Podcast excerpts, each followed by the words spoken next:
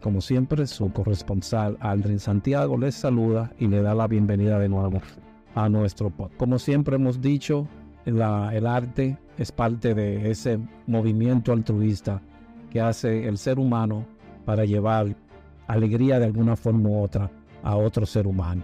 Algunos lo hacen desde la perspectiva de actuar con las manos, ayudando, dando los primeros auxilios y otros dando aquello que llamaríamos primeros auxilios psicológicos. Hoy tenemos con nosotros una persona especial, alguien que aplica esta ayuda psicológica, esta ayuda sentimental, esta parte humana que no se ve, pero que es una carga tan fuerte dentro de nosotros al momento de leer o escuchar una poesía o leer un libro. Esta persona de varios años que vivió bastante tiempo en la República Dominicana y que se hizo emigrante, al igual que muchos, al igual que yo también, y que decidimos apostar en otras tierras. Él apostó a una tierra americana, a un lugar conocido como la pequeña República Dominicana en, en Estados Unidos, como la ciudad de Lawrence, y decidió a ella. Y hoy lo tenemos aquí en cabina para que él mismo nos cuente su historia y nos, haga partícipe de ella con todos sus sinsabores y sabores agradables que tuvo en él. Pero no sin antes ver que cuando estuve buscando información sobre la persona que le digo, eh, encontré algo muy peculiar y muy significativo en lo que es Estados Unidos, que es que el Congreso de los Estados Unidos, en una parte, tiene una biblioteca donde guarda audios de todos los tipos, desde música, y una parte de esto fue algo que encontré en una poesía del señor César Sánchez Veras, llamada Areito por Todos. Y está traducida y alguien la lee, que se llama Rina P. Espaillat, en inglés, del poema. Areíto por todos. Me sacaron como apache de la llanura y del viento, me arrojaron como inca de la barca del silencio. Pero vengo de la sombra, del pasado y del futuro. Me sacaron como indio, pero vuelvo como negro. Bienvenido, César. ¿Cómo se encuentra usted? Cuéntenos a todos. Bien, bien. Eh, feliz de estar aquí y de conectarme con tus oyentes y ojalá que esta conversación sea favorable. Este largo caminar, este algo peregrinal que algunas veces nosotros aceptamos para, no sé, buscar nuevos horizontes, diríamos yo. César, vamos a empezar desde el Génesis y dónde nace César, oye, República Dominicana. Yo nací en la capital, Santo Domingo, pero muy pequeñito, mi papá era militar y eh, yo vivía en muchos pueblos, cada seis meses nos mudábamos porque mi papá era trasladado como militar de un puesto, de una comandancia a otra.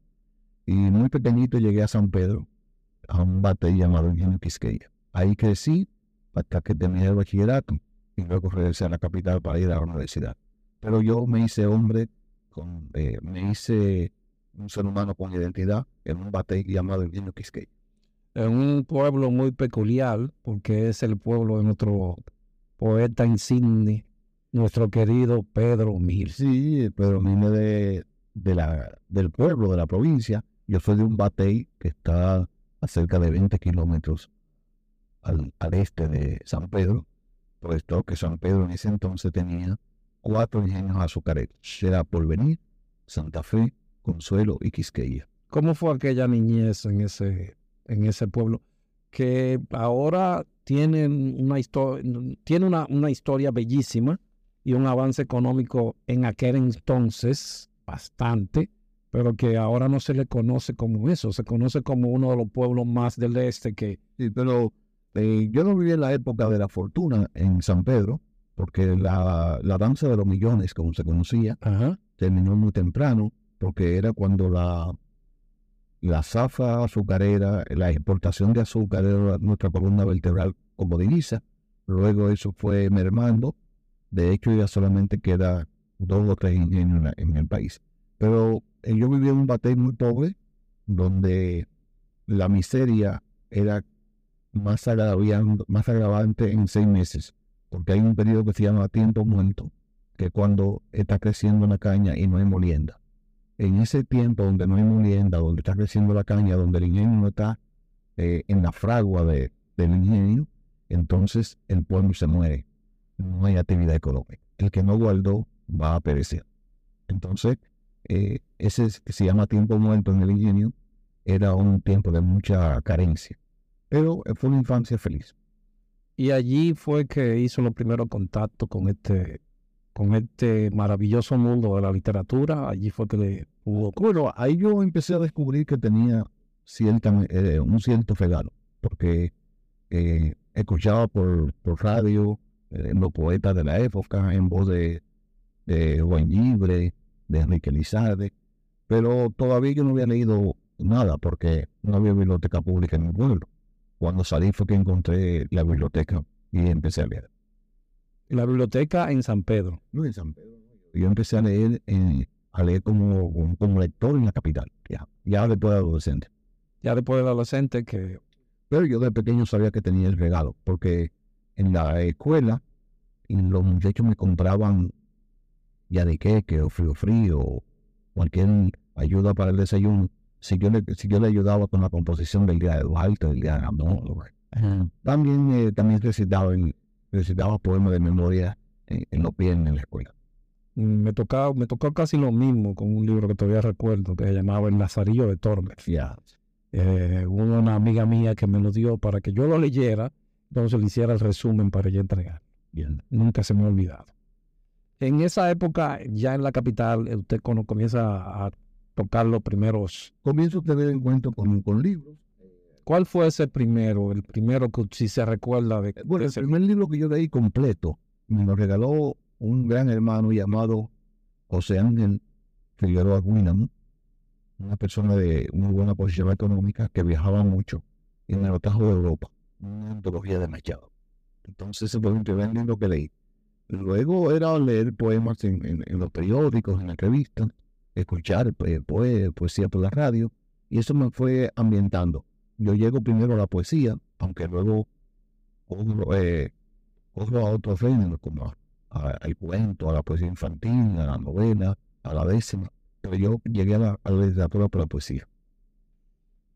Eh, ¿Empezó la secundaria o entró a la universidad directamente? No, yo terminé la secundaria hasta el tercer año de secundaria en, en San Pedro. Hice el cuarto en la capital, en el Liceo Juan Pablo Duarte, y luego entré a la Universidad Autónoma de Santo Domingo, en donde me doctoré de, de abogacía. De abogado. Sí. ¿Y qué combinación hay ahí entre abogado y escritor? Bueno, eh, para mí la escritura, el poeta y, el escritor no era una, una profesión realmente. O sea, ahora sí una profesión, pero para mí era, era un modo de vida. Era como se, me daba natural como cualquier otra cosa. Entonces yo hice una carrera de abogacía como, como carrera universitaria, como fundamento de carrera universitaria. Eh, pero ya en Estados Unidos no ejercí la, abogacía, sino que fui a Franklin State y hice una maestría en pedagogía para poder enseñar clases aquí en Massachusetts. Ok. Ya en ese proceso, comenzó a visualizar usted que iba a entrar allí o no se dejó estigmatizar con ese estima que tenemos, lamentablemente, que se ha logrado pegar, anexar, adherir al, al, conglomerado hispano, principalmente indicando al dominicano, que no nos gusta la lectura. Se, se nos ha hecho eso como, como una marca país. Yo creo que, yo creo que eh, ha habido mucho, mucha de complicidad del gobierno, de las políticas culturales en endilgarnos eso. No creo que sea así realmente.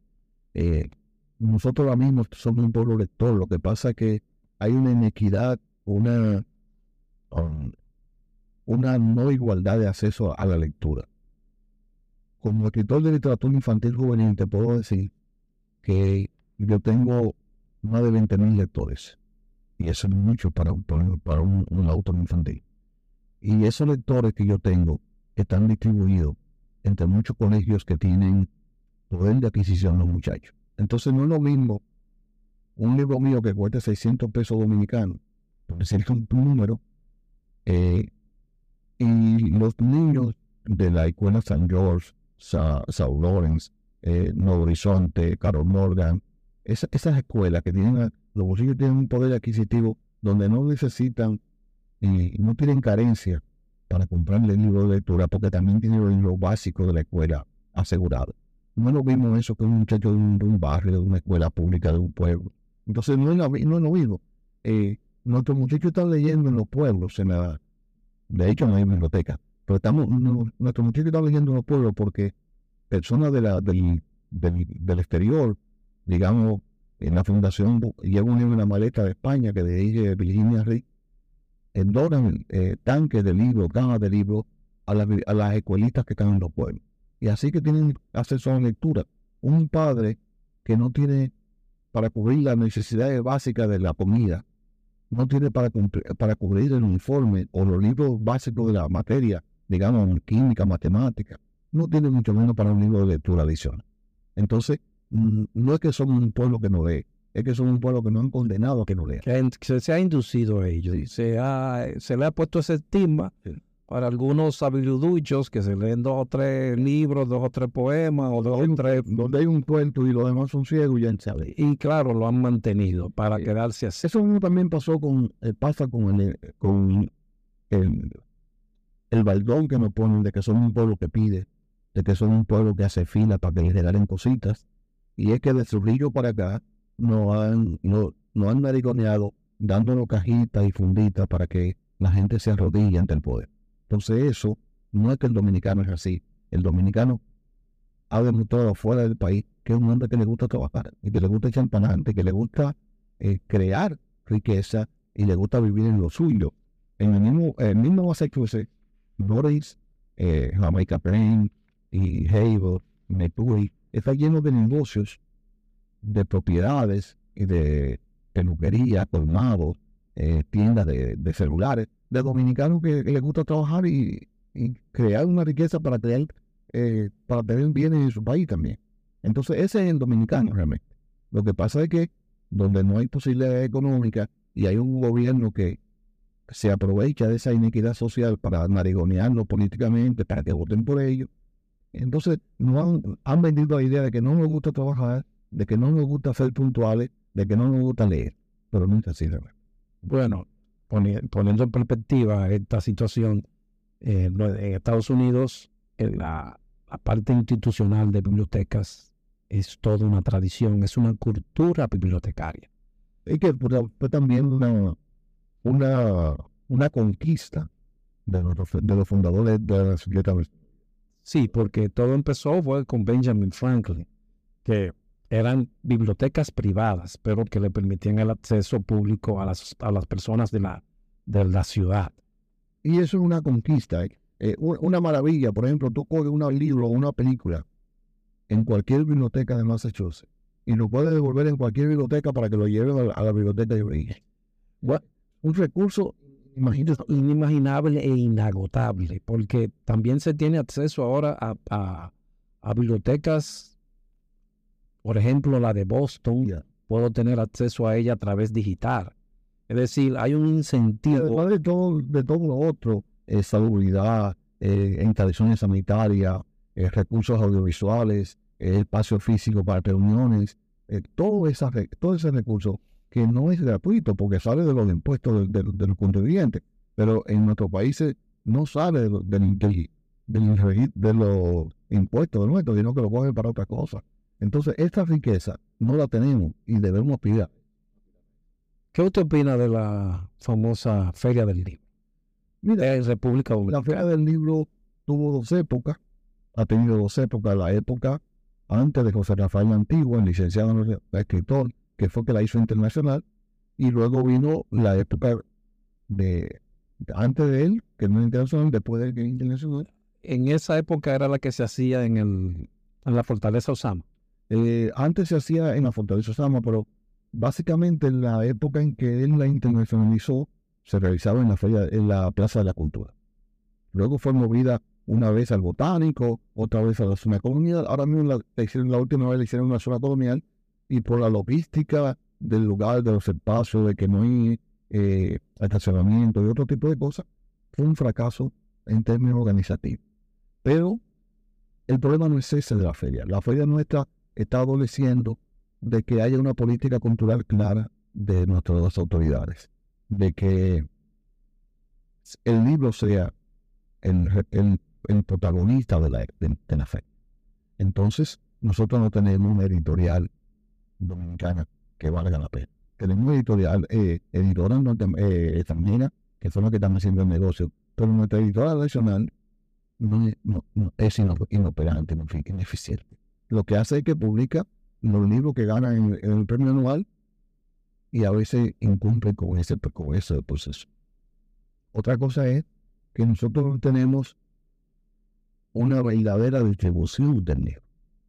Eh, no es posible que un país con tantos escritores, tantos poetas, tantos novelistas de, primera orden, como Marcio, como Ochi eh, como tantos otros, eh, afuera de aquí, Daniel Barú, eh, José Acosta, gente de gran valía, no es posible que esos libros se distribuyan. Eh, publican un libro o un libro de ellos gana un premio importante y va a dormir el sueño eterno en, su casa, porque no hay una distribución. Incluso debieran utilizar, en mi opinión, los consulados y las embajadas para la promoción de nuestros autores. Así como lo hacen a veces con nuestros artistas, músicos o artistas plásticos. La literatura es siempre vista como una cenicienta.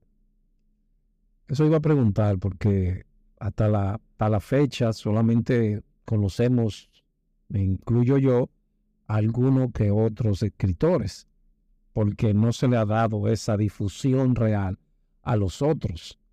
Existe un gran grupo de escritores. y la diáspora dominicana que escribe literatura es increíble, inmensa. Tenemos escritores de Tenalar, tenemos escritores de primer orden en cualquier parte del mundo, más los que están dentro de la isla que no han salido, que son muchísimos. La literatura dominicana juvenil, infantil y adulta es vigorosa, está a nivel de cualquier parte del mundo, sobre todo la infantil, que de 10 años para acá es la que ha tenido mayor crecimiento. Claro, en eso han tenido que ver que muchos escritores de literatura infantil y juvenil eh, están asociados al INMI, que es una organización mundial sobre literatura infantil. Entonces eso tiene su peso. Nuestra literatura infantil está en, el primer nivel ahora mismo, a nivel continental. Estamos, estamos en un primerísimo. Pero esta, literatura no se conoce allá y no tenemos mucho acceso tampoco acá. Se conoce allá y, y, las, y las centoras que tenemos en el país, César, Norma, Santillana, eh, que son editoras de, de, parte de Patrimonio Internacional, incluso unida a España, a Estados Unidos, ven ese mercado y por eso están allá. Porque ninguna editora de, fama, como dice esta, Norma, Santillana, que, que tienen millones y millones de dólares en, presupuesto, no, no es la que van a estar en un país pequeño sin, sin, sin, que haya de dónde sacar ese recurso para invertir. Entonces, es por eso. Ellos suplen el material educativo y literario de universidades, de secundaria, de primaria, de preprimaria. Entonces, eso que, que lo están haciendo esa, esa editora internacional, bien pudiera hacer una editora o una editora nuestra, aunque no sea la editora de gobierno. Pero es que así como fracasó nuestra salud, así como fracasó nuestra educación, así como fracasó nuestra línea aérea, así como fracasó nuestra política azucarera, así han aportado al fracaso de todas las instituciones. Es lamentable por eso así. Es la realidad, porque él, conoce el pueblo llano, la persona común, Mira, esta, esta, literatura. Voy a poner, voy a poner ejemplo de cosas que nosotros no hemos sabido valorar. Uno de los premios más importantes en América, eh, fuera del no, ¿verdad? Fuera de el príncipe, el príncipe, eh, premio príncipe de Asturias, el príncipe de Reina Sofía de España, fuera de estos premios que son ya, digamos, universales en América uno de los premios más prestigiosos es Casa de las Américas, que eh, originalmente lo ofrecía Cuba, lo ofrece Cuba, pero ahora tiene un capítulo en Estados Unidos. Nosotros tenemos más de cinco autores dominicanos que han ganado.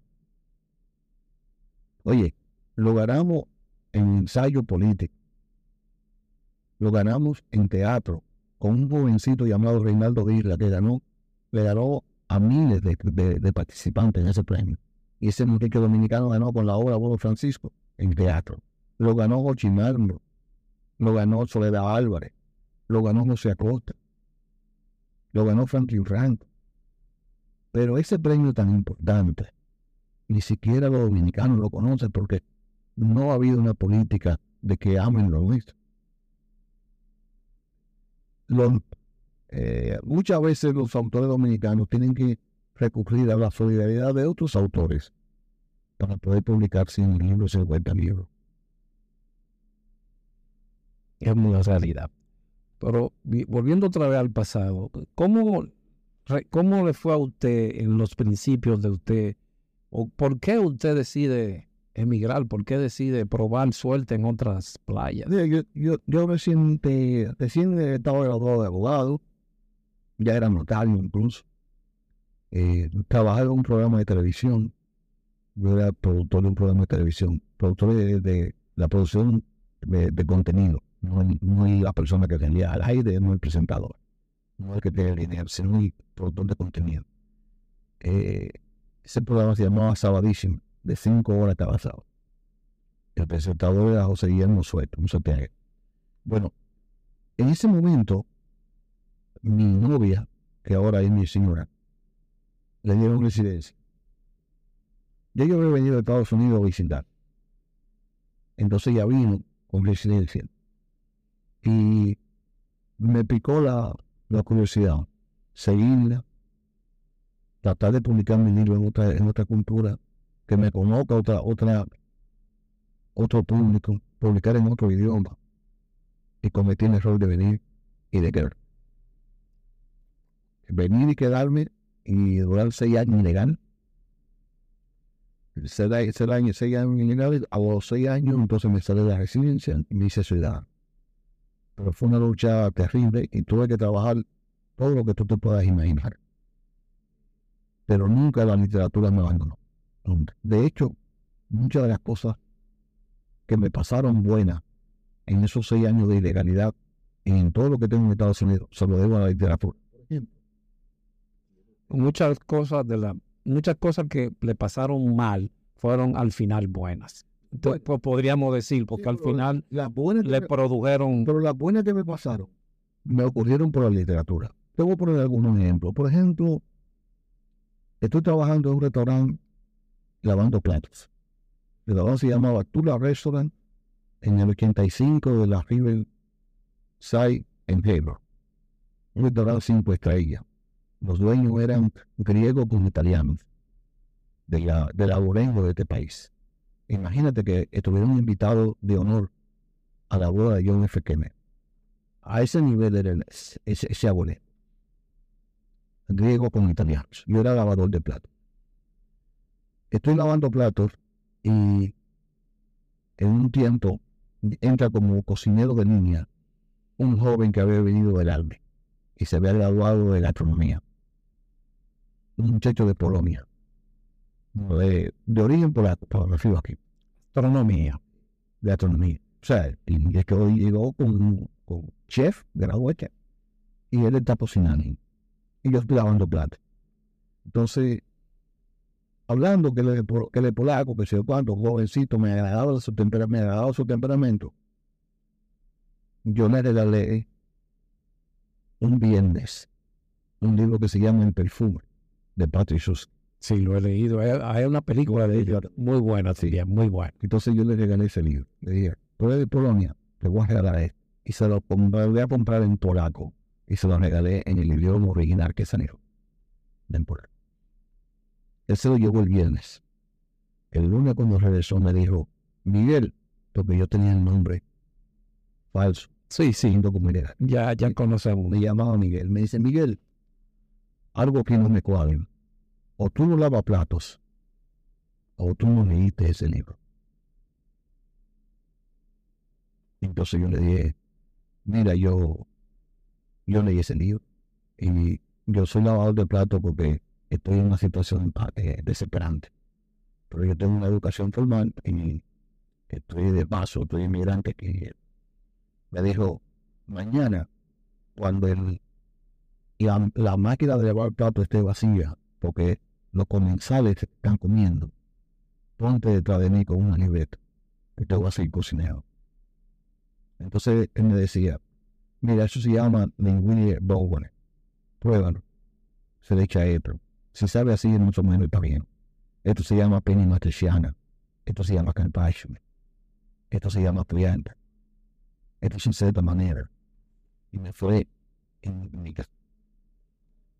Una cuantas semanas, yo con mi libreta de ahí, diciéndome lo que se hacía y cómo se hacía, se apareció un party, una fiesta grande de acción de gracia. 80 invitados para pedir a la carta. Nada de buffet. Y la dueña se asustó y le dijo, hay que pedir otro cocinero. Es demasiada gente que viene. Y él le dijo, no, ponme a Miguel en la línea. Y la griega, mistura. Le digo, no, es lo que él ha hablado. Dice, no, en la línea. Yo, yo, yo, yo resuelvo, mujer. Y ese fue un bautizo. Pues se va en la línea, por órdenes del chef. De, sí, yo, me, me convirtieron al cocinero de primera línea, pero él es el jefe de cocina, el que sabía. Y a partir de ahí, yo pasé de 2 pesos la hora a 16 pesos la hora. Y eso uno dio lo que es calidad pura. O la entrega de un libro. Más adelante, estando yo trabajando todavía en el restaurante, se abrió una plaza para ser sustituto en Lawrence High School, justamente frente a este edificio de la biblioteca. Era en el 96, para sustituir a una maestra de español que se iba por embarazo. Y yo solicité. Sin licencia, además, solicité como asistente de maestro. Yo era voluntario de la biblioteca pública en esta estamos, de la voluntaria. Yo venía y me sentaba en el segundo piso y si alguien en español buscaba un libro y no sabía qué buscar o dónde estaba o de qué trataba el libro, y yo lo ayudaba. Decía, ah, bueno, ese libro tú lo puedes encontrar en este, esta información tú lo puedes encontrar en este libro o este. Bueno, yo era voluntario de la biblioteca, sin pago. Y cuando solicité, me pidieron referencia. Y yo puse a tres personas de referencia. Una de ellas era David Hitter, el que era director de esta biblioteca, que ahora es alcalde de un pueblo de Massachusetts, por por Bay. ¿Y qué, qué, cosa? De todas las personas que yo puse como referencia, me vaya a David Hitter. Y él dijo, César es un buen tipo, es el voluntario de aquí, es educado, es, es puntual, trabaja Me llamaron y entré como maestro es algo que aquí toman, en este país toman mucho en cuenta, que yo duré 20 años o tal vez 10 como voluntario. Y en otro país no se toman en cuenta esas situaciones, esa entrega, esa voluntariedad de las personas que van. Porque, ah, está perdiendo su tiempo. tu lógica, pero porque si está trabajando sin paga, imagínate con paga. Con paga. Ah, eso es lo que dicen acá. ¿Entiendes? Pero allá no se le, no se le presta eh, esa condición de alguien especial. O no especial, digamos alguien con voluntariedad de querer hacer el bien, otra, hacer el trabajo. Otra de las cosas que le debo a la literatura bonita fue, yo estaba en, Santo Domingo, había ido de, eh, visita a ver mi, mi, padre, y Lawrence iba a celebrar un aniversario más de la vida del poeta Robert Frost. Lo iban a celebrar justo donde él se graduó de bachiller, que fue ahí al frente de la biblioteca pública, en la escuela de en la escuela secundaria de no. Sí, para los que nos escuchan, Robert Frost es un poeta extremadamente conocido en los Estados Unidos. No, no, hay, datos un ahí. Él llegó pequeñito. Llegó pequeño, piensa que va a nacer. Él llegó pequeñito porque nació en California. Él llegó pequeñito aquí y vivió justamente al lado de esta biblioteca. Cuando ya estaba adulto, después mudó a, se mudó a New Pero él hizo su adolescencia y sombría aquí en Nueva Pero él llegó pequeñito aquí. Okay. Quien es de aquí, originalmente nacido aquí, es el gran músico norteamericano Leonard Bernstein, que, que en Nueva York. Ese sí, okay. el que hizo West Side Story. Ese. Ok, como veo que hay tanto, y hay algunos libros que lo indican como nacido en Nueva York. Él llegó pequeñito él nació en California. Ok. Bueno, el caso es que van a celebrar el aniversario de vida de, Robert Fox aquí en la escuela donde se graduó. Y viene el poeta Robert Spinky, que es el poeta, eh, el poeta laureado de California y el mejor, el, el mayor conocedor de la obra de Frost en este país. Y viene como invitado especial a, esa actividad. Y a los organizadores se le ocurrió, y hay que poner un poeta de contraparte. Viene Robert Pink. Y llamaron a David Hill. Me recomendaron un poeta. Y David Hill me recomendó a mí. Y yo estaba en Santo Domingo. Me di, llego dos días antes y me dice, mira, que hay una invitación para ti hace, hace un mes Por suerte yo me puse una chaqueta. Yo que soy tan informal con mi ropa. Cuando yo llego a la actividad. ¿Dónde era? En el ONG. Aquello parecía una reunión de pingüinos. Todo el mundo de blanco y negro. De la etiqueta. De etiqueta. Oye, con escolta, guías para llevarte al ciento. Cuando yo llego, que digo que domingo, me dice, ah, no, usted no entra por aquí, usted entra por allí. Cuando vieron el, escenario, encima del, de la Ford Beamer, del stage, como dicen aquí, dos sillas, Robert Pink y yo. Y la foto de Robert Ford de fondo. Yo leer en español la poesía que había escrito para Frost y Robert Pink leía en inglés la poesía de a cincuenta y pico de dólares la entrada para escuchar poetas. Y eso se lo a qué? A la literatura, a la pasión por él. Pero entonces fueron unos años un poquito tortuosos. Pero al final salió todo a flote para algunas personas que se ven en la misma situación hoy día.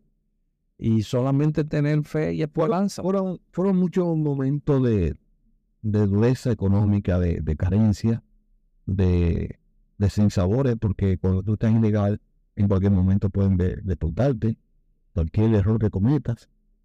Eh, yo durante ese tiempo nunca manejé, nunca que infringí la ley, nunca hice un desliz, nada que pudiera eh, la policía detenerme para preguntarme algo, porque sabía que estaba en desventaja. Y afortunadamente, eh, yo sabía que estaba en un problema transitorio pero estaba enfocado en quién yo era y lo que quería. Entonces, fui preparándome para estar listo cuando se llegara el momento. Traje mi, mi documentación como profesional, la mandé al departamento de, de educación para que me convalidara lo que me convalidara y empecé a coger cursitos pequeños en materia. Como me hago ciudadano, en, eso mismo, en ese mismo tiempo, termino una maestría en Family de, de pedagogía. O sorpresa para muchos que creen que no se puede. Nunca he ido a una clase de inglés.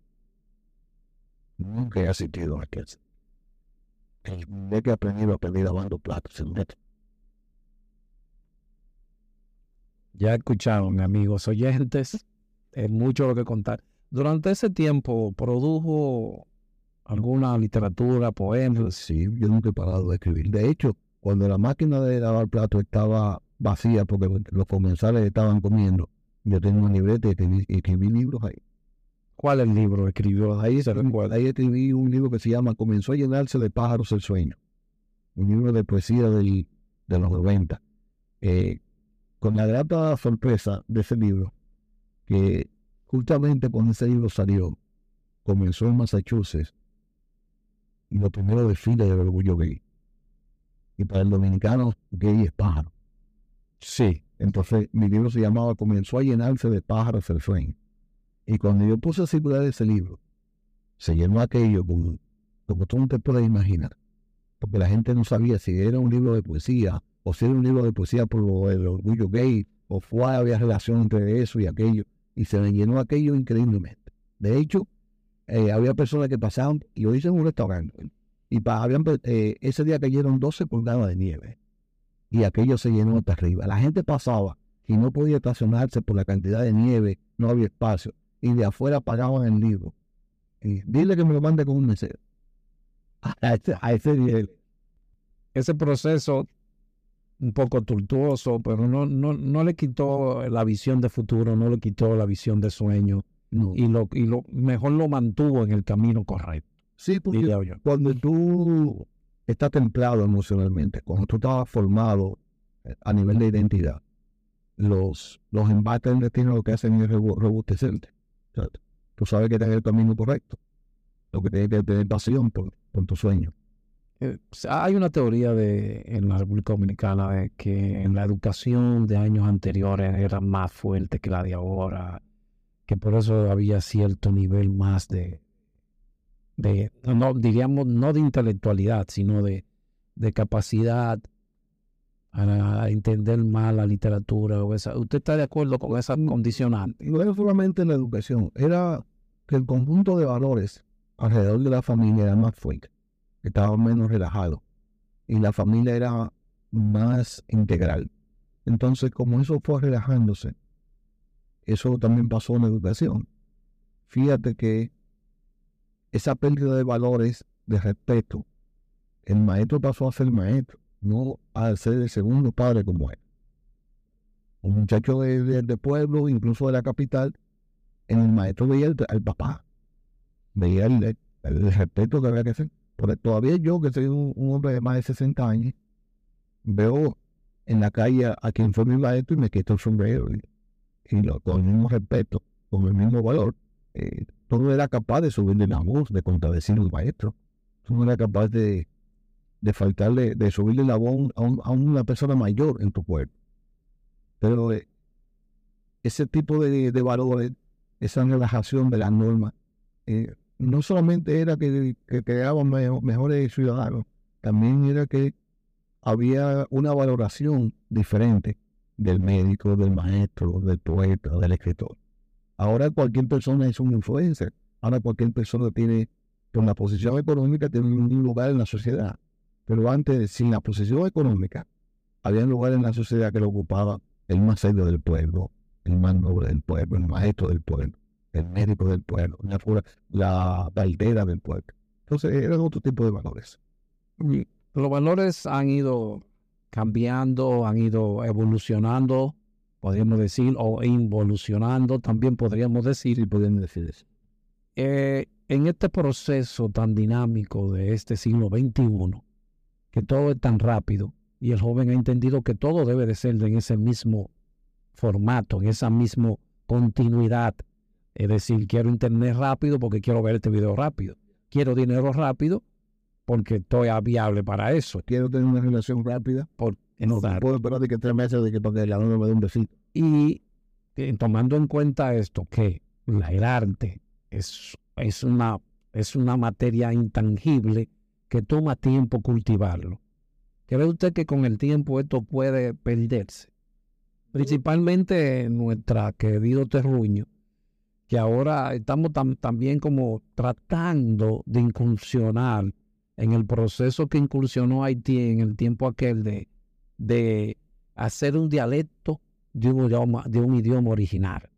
Estamos tratando, estamos incursionando hacia allá vamos con el que tú estás, que es lo que, que se habla un, un español, pero que tú hablándolo frente a otros que hablan el mismo idioma de Cervantes, no se entiende.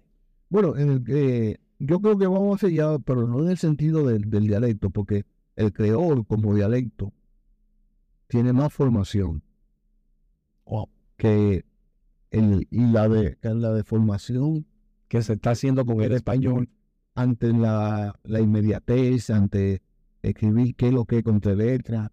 Eh, o sea, eso es una, eso que es más bien un slang, no, no, ni siquiera un dialecto, porque el dialecto tiene la posibilidad de conseguir un número de hablantes mayor, de conseguir unas normas para esa, ese dialecto y de conseguir literatura en ese dialecto, entonces se convierte en un idioma. Pero el slang de la calle no llega hasta ahí, porque es la inmediatez de la lengua y es un código de hablante entre pocas personas o entre algunas personas, pero no tiene una pretensión de escribir literatura en ese sentido, ni escribir puedes escribir canciones, pero no, tú no ves escribiéndote un libro, en, por ejemplo, como eh, traducir novelas al creol, o traducir novelas al patriamento, o traducir novelas a cualquiera de los dialectos de la lengua eh, africana, de Yoruba, eh, nigeriano. O sea, el dialecto tiene una pretensión de ser lengua, que es ser lengua, tiene una comunidad de hablantes, tiene reglas para hablarse, para escribirse, tiene la pretensión de que se escriba literatura en, esa, en ese dialecto. Pero la inmediatez de un muchacho de, de ese slang de la calle es más bien, como tú dices, tan inmediato que de repente, de un día para otro, cambia el código. El que es lo que ya está, ya, ya, este, ya es antiguo. Ya es antiguo porque pasó a ser sustituido por otros códigos, incluso de, de, de ganga, de pandilla, de narcotraficante, el dame la luz, eh, tengo eh, de, de de cloro, eh, tengo la, tengo la, la pámpara, la pámpara, tengo bajo, bajo, con trenza, o la chapa que vibra, o cualquier cosa de esa. Pero esa inmediatez de, de ese slang es sustituido por otra expresión que se ponga de moda por un cantante o por un grupo no tiene una apropiación de ser lengua como él lo. Esto entonces ha reducido el nivel de personas que tienen acceso a esos nuevos escritores, diría yo, en la, en la, República Dominicana. O, o se conserva, hay una gran cantidad de personas que, que se alimentan de esta literatura nueva que usted mencionó anteriormente.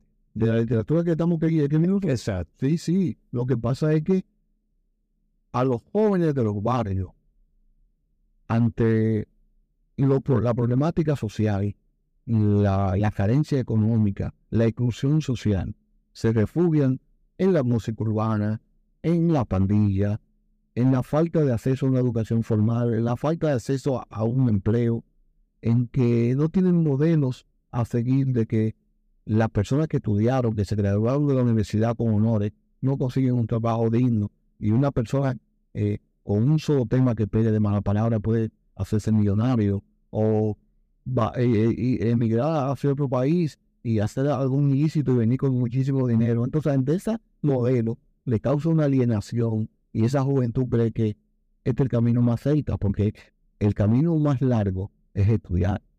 Entonces, ese tipo de cosas es lo que ha ido minando esa cantidad de muchachos que vean en la literatura, que vean en la lectura un, un camino viable pero siguen habiendo lectores. Usted que tiene la oportunidad de poder ver dos, dos mundos diferentes como República Dominicana y aquí Estados Unidos. El joven de aquí, ¿cómo usted ve esta, esta, esta ventana de un país desarrollado? Está aprovechando el, el joven hispano el joven hispano estas oportunidades. Mira, que son muchas. Aquí, aquí, que son muchas. Aquí lo están aprovechando. Fíjate que un gran número de jóvenes o solamente unos cuantos? No, no, no, hay un gran número de jóvenes graduándose bien y, ahí, y asistiendo a la universidad y asistiendo y aprovechando la beca que le dan por minoría o por, o por mínimo de ingreso y por ese tipo de cosas. Aquí hay muchísimos estudiantes que están aprovechando eso, incluso aprovechando la beca deportiva. La cantidad de muchachos que tuve en pandilla, que son de nuestros pueblos, generalmente no son producto de esta sociedad per se, sino que muchos de ellos ya vinieron con una identidad y una alienación y aquí encuentran un caldo de cultivo. Pero una familia que vive aquí y viene en y viene de compadre dominicano con matrimonio completos, el papá y la mamá juntos, por ejemplo, el 90% de esos muchachos que estudian y se dan o va a una vocacional y sale con un oficio. Los problemas comienzan en nuestros muchachos cuando realmente son de, de, hogares rotos, o el papá está preso, o la mamá es alcohólica, o uno de los dos es adicto. Entonces ahí comienza a generarse el, caldo de cultivo para que ese joven tenga ese. Y ojo, no son todos países hispanos que Estados Unidos son adictos Aquí hay mucha gente mexicana y centroamericana trabajando de sol a sol. Un trabajo de 20 horas, 16 horas. Se bebe su cerveza como todo el mundo. Y, la gente de ahí afuera, bueno, eso también es, droga. Pero no, estamos hablando de la droga eh, dura. Porque el alcohol puede ser un trago social o beber viendo un juego de fútbol No es lo mismo que salir a comprar fentanilo, comprar heroína. Entonces, mm, eso todavía no es un problema eh, grave.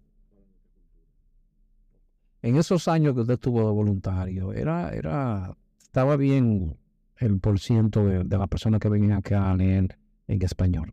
Eh, sí, había mucho, y sobre todo muchas muchachas, muchas mujeres. Eh, eran pocos los jóvenes que venían eh, hispanos, los varones, pero había muchas muchachas que venían y venían muchos adultos a, buscar información sobre ayuda, sobre ciudad, cómo hacerse ciudad. De la cantidad de libros que había en ese tiempo en español, al de ahora, ¿ha crecido?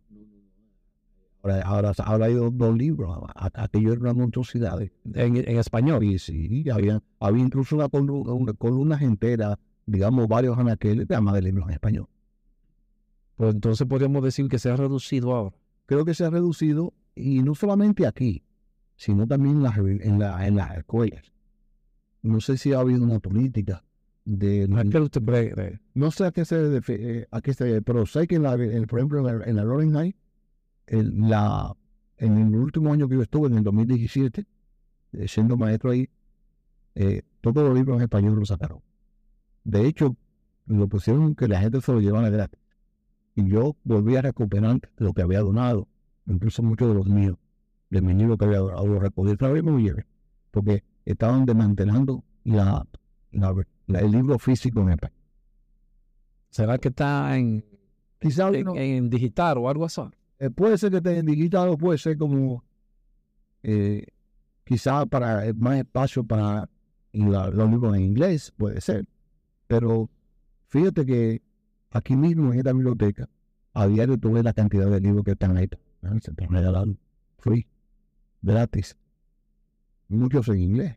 Bueno, algunos de los que tenemos acceso a las estadísticas, es increíble la, la estadística en comparación con las otras ciudades que tenemos alrededor. Estamos hablando de, miles y miles de, de miles y miles de libros leídos, cuando aquí tenemos una estadística un poquito baja.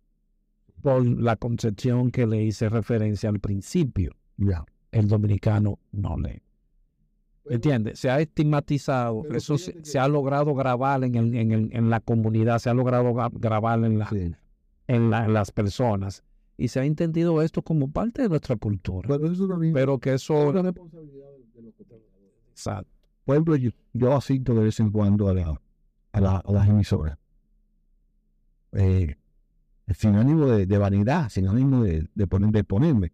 Porque a veces yo escucho diciendo barbaridades o cosas incorrectas o inexactitud a nivel histórico. Entonces voy y digo, esto es así. Eh, cuando vez que pongo un libro circular o que hay una obra mía de teatro que la van a llevar a la escena, aprovecho para, ahí, para que la gente vea que existe, otro, existe otras cosas. Entonces, cuando alguien llama y, dice una tontería, te voy a poner un caso. Ayer mismo en una emisora, alguien dijo que Brasil no era latinoamericano. No, que Brasil no era latinoamericano, que el Brasil no es de, eso no es Latinoamérica. Entonces yo llamé y le dije, mira, en el expliqué lo que es en los ancestros y por qué algunos se, llaman iberoamericanos y otros se llaman latinoamericanos y por qué otros dicen caribeños o hispanoamericanos. Entonces, pero son, son espacios que hay que aprovecharlo si te dejan claro, para tú decirle a la comunidad el libro existe y la cultura es para todos y hay que promocionar él. Entonces, creo que, mira, ahora tuvo una época, para darte, para darte una idea, en el año 2000, de eso hace 20 años yo creé una, una tertulia. Y la tertulia tenía una reunión mensual con invitados, a veces de tres continentes, invitados norteamericanos, de otros países, eh, eh, eh, exhibición de películas con cineforum al final, eh, de circulación de libros, espectáculo de danza, una tertulia mensual. Y la gente vio que eso se me llenaba de público hasta arriba, que venía gente de muchísimos estados, que el libro Tribune, que los periódicos de la época se hicieron eco de que eso estaba ocurriendo. Como está pasando ahora con el Ateneo, que la gente se dado cuenta que eso existía. Y aparecieron cinco o seis más tertulias. Cinco o seis tertulias aparecieron. Ojo, cinco o seis más tertulias dominicanos que vieron eso un motivo para hacer negocio Entonces empezaron a cobrar entrada a la gente por entrar a la tertulia. Como la gente no iba a la tertulia pagando y solamente iba a la mía, que era gratis, entonces empezaron a desaparecer la ¿Y por qué no, no sé, usted no trabaja en esto de nuevo? La hicimos, la hicimos eh, durante muchísimo tiempo. Lo que pasa es que yo tenía un trabajo full time como maestro y además de eso tenía un programa de radio por 10 años. Escribía para un periódico y era mucho trabajo. Y además de eso tengo que sacar tiempo para escribir, para escribir la literatura que yo quiero escribir. Entonces, eh, fui perdiendo un poquito la fe. Pero ahora mismo eh, hay tertulias de nosotros que son digitales, o sea, tertulias por, por internet. Que, Creo que esto puede ser comparado con una tertulia Sí, también. claro, una tertulia. Lo único que en este caso quizás no va a haber la interacción eh, inmediata porque la tertulia es que hacemos mediante Zoom, tenemos gente de, de cualquier parte del mundo eh, conversando sobre un tema eh, al mismo tiempo todo. Sí, porque es interesante, porque en la gran mayoría, me pasó acá hace un, hace un tiempecito, alguien se presentó como conocedor de, de películas y cosas y aquello, y cuando yo comencé a hablarle de películas en español, producidas en Latinoamérica o en Italia, y le, le dije de una, que es la famosa, la más famosa de todas las películas italianas, que se llama Cinema Paradiso. Él quedó como, ¿qué es eso? Tú dices, tú dices que eres cinéfilo, pero tú debes de conocer, entonces, ok, mira, búscala y podemos conversar sobre ello. No, y la historia de, y los besos que cortaba. Y se- y- No, eso es, eso es una, una película que la he visto diez veces y, no, y el soundtrack. Y cada vez me saca más lágrimas. En cuanto a los soundtracks, eh, ya eso es parte también de mi, de algo que disfruto y lo colecciono. De hecho, O lo coleccionaba porque ya usted consigue música por internet, no tengo que guardarla. yo cada, cada noche escucho el, el soundtrack de El Padrino. En, Muy bueno. en armónica, en trompeta, en. El- Porque es que esos son de los de los más conocidos, de los viejos productores como Ennio Morricone. Eh, Hans Zimmer, que son otros los que son grandes personas que hicieron música de películas Loterra, que es el tema. de Ennio Morricone. Sí, todo. Ese de la película el- el, el tema. sí, sí. Él tiene muy, muy buena también. Hay otro que se llama Jean Tilson, que es un francés muy conocido. Ennio Morricone fue el que hizo el soundtrack de los Spaghetti Western. Western. Sí, sí. Pero ese John Tilson es uno que produjo, hizo la, la música de una película que se llama Amélie, francesa, Sí, no, que tengo que en la es bellísima. Sí, Y la música, porque e- ese es el, el poder del séptimo arte, como le dicen, que es que te envuelve. Te envuelve con la imagen, pero más envolvente en la música. Y eso es lo que te, te atrapa. el, el cine de de la más completa de la Bella Sánchez. Es Porque tiene todo. Tiene la poesía, en el verbo, en, los diálogos, tiene la imagen, la narrativa, el teatro, la actuación, la música. En esta parte del teatro, ¿cómo usted se inserta ahí? ¿Es, es posible dar ese paso tan sencillo de ser escritor a ser teatrista? Eh, bueno, yo, yo no soy teatrista en el sentido de la actuación, sino yo lo que soy es dramaturgo, si se quiere. O sea, yo lo que hago es que escribo un texto para ser presentado. Yo comencé con el teatro infantil, creando teatro para niños, por una técnica que, con una estrategia. Porque cuando tú haces teatro infantil, involucra a muchos niños y le crea el, sen- el sentido de la tolerancia. Porque, por ejemplo, si tú eres un niño A y tiene un parlamento, el niño B tiene un parlamento, hasta que el niño A no termine su parlamento, el niño B no puede entrar. Y le va creando al niño una tolerancia de respeto por el tiempo y por el espacio de otro. Entonces yo lo cogí como estrategia. Además de llevar el teatro infantil, eh, la actuación, la, el, parlamentos, involucrarse en el texto, que muchos tipos de talentos pueden funcionar, porque por ejemplo si hay un niño que tiene dificultad para, para el o para o para eh, expresarse bien, pero puede ayudar con el vestuario, puede ayudar con el maquillaje, con la música. Los papás ayudan con eh, crear en los vestuarios a los personajes de los hijos. Entonces yo lo hice como estrategia. Entonces, luego empecé a escribir teatro para adultos y increíble, me ha pasado esto varias veces. Cuando quedé incursionado en un, en un género diferente, mi primer texto gana un premio, entonces yo digo, no, yo tengo que entonces hacer esto como oficio, porque ya para la gente, tú eres un ganador en ese, en ese género. Me explico. Mi primera obra se llama Mansión en Minia. Entonces yo escribo mi primera obra, la mando a, un concurso anual de teatro y gané el primer premio como, como dramaturgo. Pero es una sola obra que he escrito. Aunque he escrito literatura en teatro infantil para niños, pero en teatro para adultos es mi primera obra. Entonces, oh, no, yo tengo que entonces hacer oficio de esto, porque para la gente allá afuera que lea Premio Anual de Teatro, César Sánchez Verde, el tipo de un dramaturgo.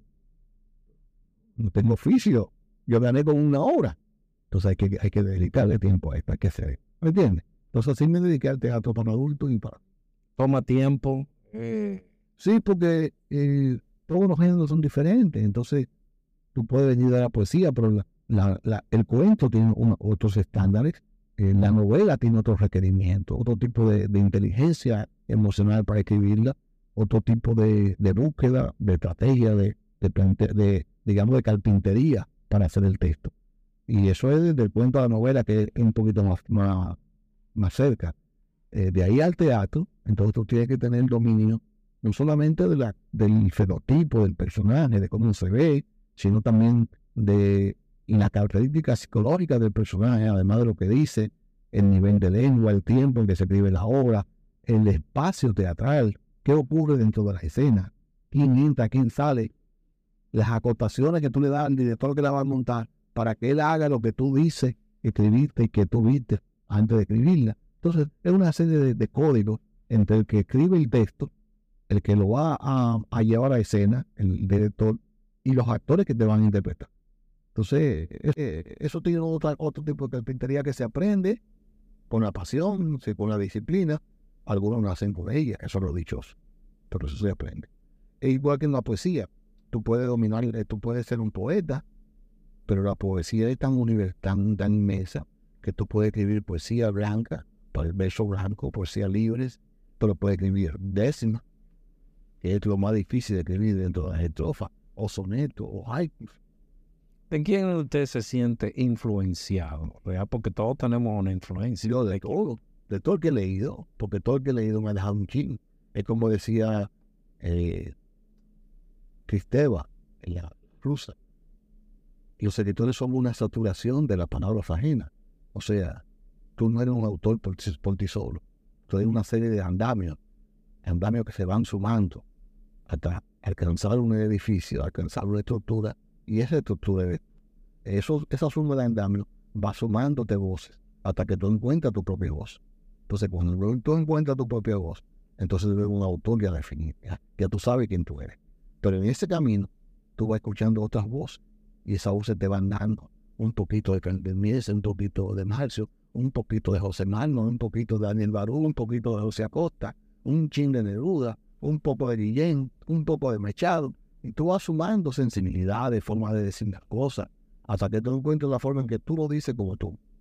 Y ya no te parece a ya no te parece a Neruda, ya te parece a ti mismo. Entonces, cuando tú logras eso, ya tú eres un Ya comienzas a tomar tu propio matiz, tu propio color. Ya tú eres un autor. De hecho, la palabra estilo es lo que significa. Estilo era un puñal.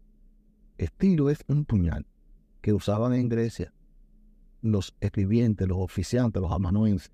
Entonces cada cual tenía un estilo, o sea, un puñal que escribía sobre el barro para que luego eso se solidificara y fuera como una, como una placa, como una, como un escrito sobre el barro. Porque tú tenías que escribirlo sobre la piedra con un puñal para que pudiera grabarse. Y cada cual tenía un estilo, o sea, un puñal. Préstame tu estilo, préstame tu puñal para yo escribir. Entonces cada cual tenía su propio estilo. Eso ahora pasa como que cada cual tiene su propia forma de escribir las cosas. Pero eso no se consigue fácil. A veces tú mueres y no lo consigues. Hay gente que lo consigue en dos libros, como Juan Rulf. Se, se podría decir que se está dando el cambio generacional en, en la República Dominicana para los nuevos literatos. Sí, sí, porque eh, cada cierto tiempo hay una generación que quiere romper con la que, con la que pasó o con la que está eh, pasando. Entonces, ese, ese cambio generacional a veces se da de forma brusca y se crean movimientos literarios, digamos que son opuestos. Por ejemplo, postmodernismo, modernismo, barroco, neobarroco. En el caso dominicano, por ejemplo, eh, eh, el movimiento postumista de, del, poeta que, dice que no hay que vivir sin reglas, sin, normas. Entonces, esos cambios se dan. Ahora, ¿qué pasa? Ahora mismo en Santo Domingo también se está dando el movimiento anticano, o sea, gente que no quiere estar dentro de ciertas normas que han dictado la sociedad. También, está, eh, también está el, asunto de que hay muchas mujeres que quieren separarse y ser escritoras. O sea, separándose por género incluso de los hombres. Pero eso siempre se da en todas las sociedades. Lo que yo no veo bien es que una generación quiera despegarse de otra generación solamente por despegarse sin conocerla o sin asimilarla.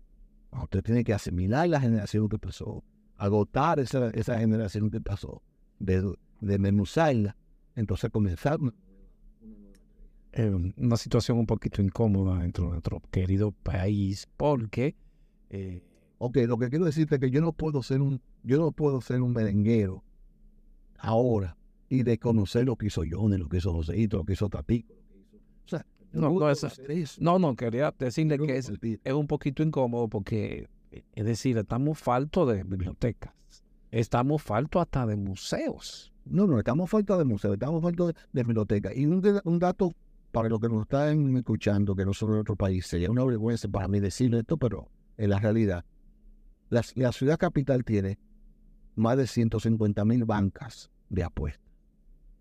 Incluso cuatro en una misma calle, cinco en una misma calle. Y solamente hay dos bibliotecas en la capital. Las bancas abren a las 8 de la mañana y cierran a las 9 de la noche. La biblioteca abre a las 9 de la mañana y cierran el- en la maíz. La Biblioteca Nacional y La biblioteca infantil juvenil de la verdad. solamente es dos. En un país de Y, no, y, son, 10 o 12 millones de y habitantes. librerías desapareciendo. Solamente queda la Trinitaria En la de Cuesta del y Libro. la respuesta del. Después ya no tenemos librerías. Las otras son pequeñas librerías especializadas. Por ejemplo, un, un abogado que tiene un, un puesto para vender libros de, de derecho. O la iglesia católica que tiene una, un asunto para vender libros de religión.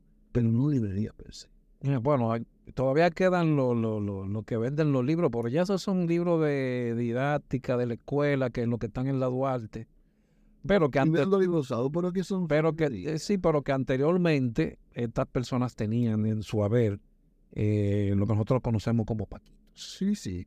Que ahí fue que yo tomé el amor a la lectura, que mi- yo iba, yo iba cambiaba, yo iba cambiaba, pero yo creo que ya eso no existe tampoco. Eh, ya, no, ya no se puede cambiar, pero todavía este- existe el librero que libros en la calle, viejo, usado. Pero es una vergüenza como país que no tengamos eso. No es posible que en cada provincia no haya un mínimo de 10 bibliotecas. No es posible que en cada provincia no haya una escuela de música. ¿Cómo puede ser que un muchacho de, de, de Barahona o de Higüey, o de cierto extremo del, del país, tenga que coger para la capital para el conservatorio de música para poder estudiar música? Porque no hay una César, y cuando usted llegó aquí y encontró esta, este fenómeno de biblioteca, ¿qué usted dijo? ¿Qué No, no, usted, no, tú qué- no puedes creer. Bueno, usted no se lo creía. Y esto, Dios mío. bueno, Loren tiene tres lugares que para mí son sagrados. Mi casa está la biblioteca y la orilla del río. Esos son sagrados. Porque ¿qué?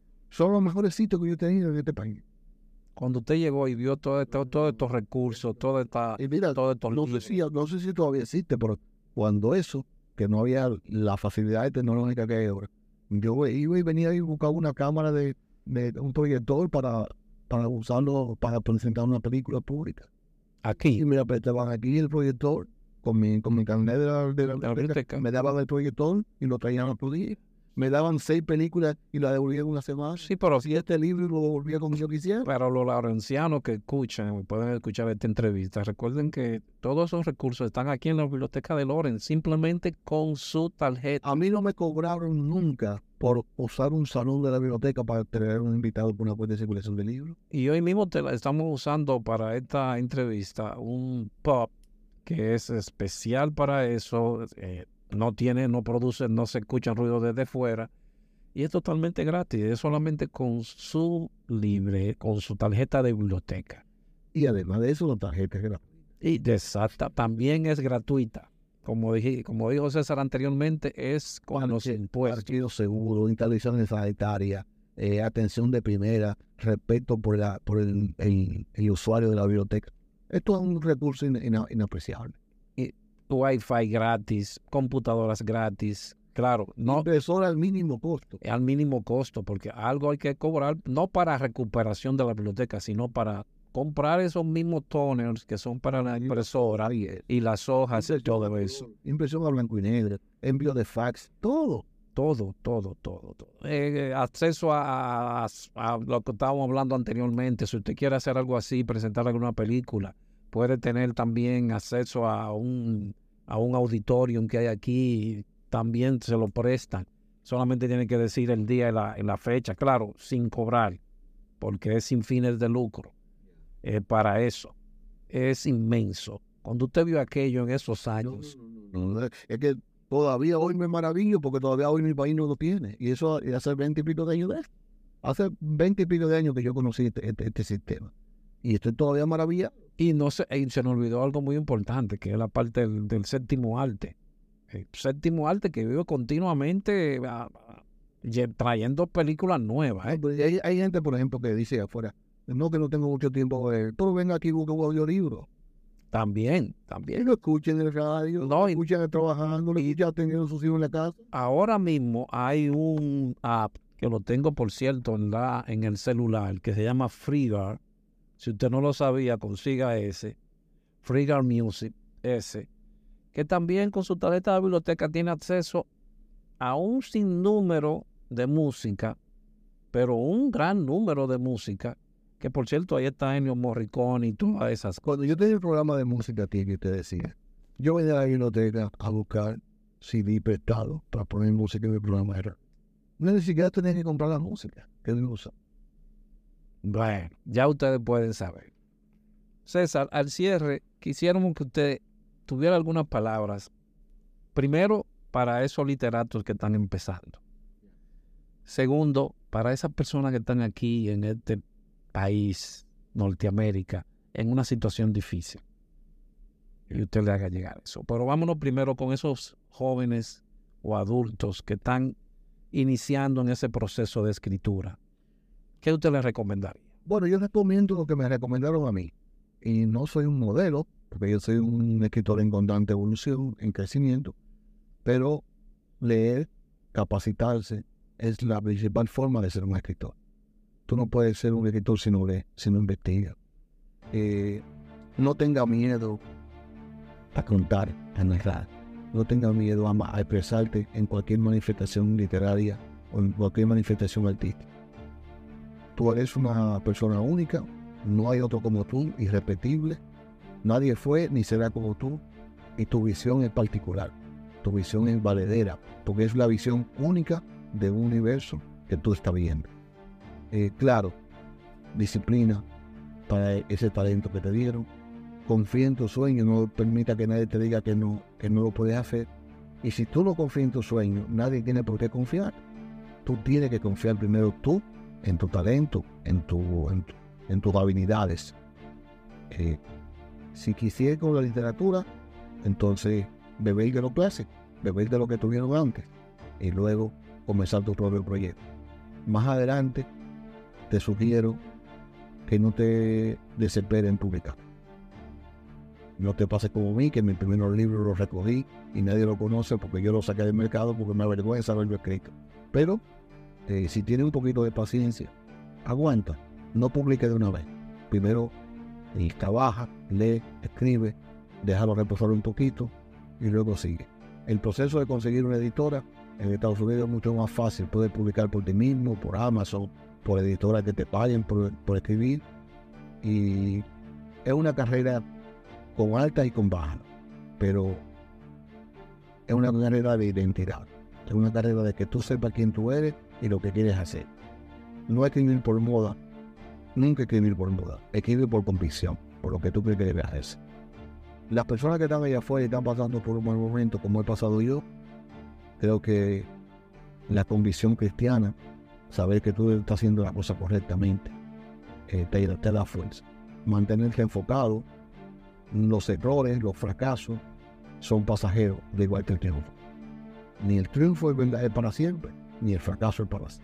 Si está en un momento difícil, es pasajero. Si está en un momento de éxito, aprovecha y guarda, porque también es pasajero. Si está en un momento de dolor, enfócate. Confía en tus principios, en tus valores, en lo que harían tus padres, tus ancestros en un momento como ese. Eso ayuda mucho. ¿Qué haría mi papá? ¿Qué haría mi mamá? ¿Qué haría mi mejor amigo? ¿Qué haría la gente que yo admiro si estuviera en esta situación? Cuando tú tienes claro eso, puede tener éxito. Gracias César, mil gracias por haber aceptado nuestra invitación sin habernos conocido previamente. Solamente recibí la información de que era una persona que escribía y dije, bueno, tengo el podcast y hay que hacerle llegar a la gente información. Vamos a hacer otro cuando yo regrese para que hablemos de solamente de la literatura infantil juvenil. Sí, porque lleva una segunda, esto tiene que llevar una segunda parte, porque son muchas las cosas que César tiene. Porque digo para la audiencia, entonces, ahora fue la audiencia general. Ah, de esa general. Pero mi blanco de público desde 2004 para acá es escribir para esa audiencia, que.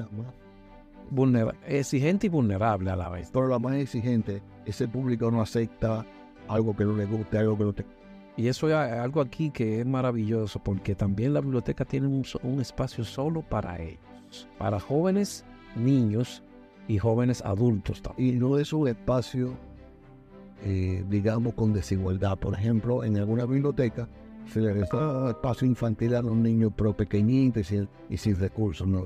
Aquí es un espacio para lectores infantiles, no para, para pequeñitos que vayan, no, no, para lectores infantiles igual que para lectores con la misma igualdad de un...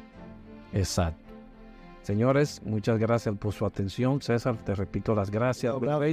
y felicitaciones a tus oyentes y gracias por, por esta oportunidad de ver. Gracias a ti y gracias por haber estado ahí, haberse tomado este 100 pesitos para escuchar este podcast. Y como siempre, Aldrin Santiago les saluda con nuestro invitado de hoy, César Sánchez Veras. Y como siempre digo, gracias totales.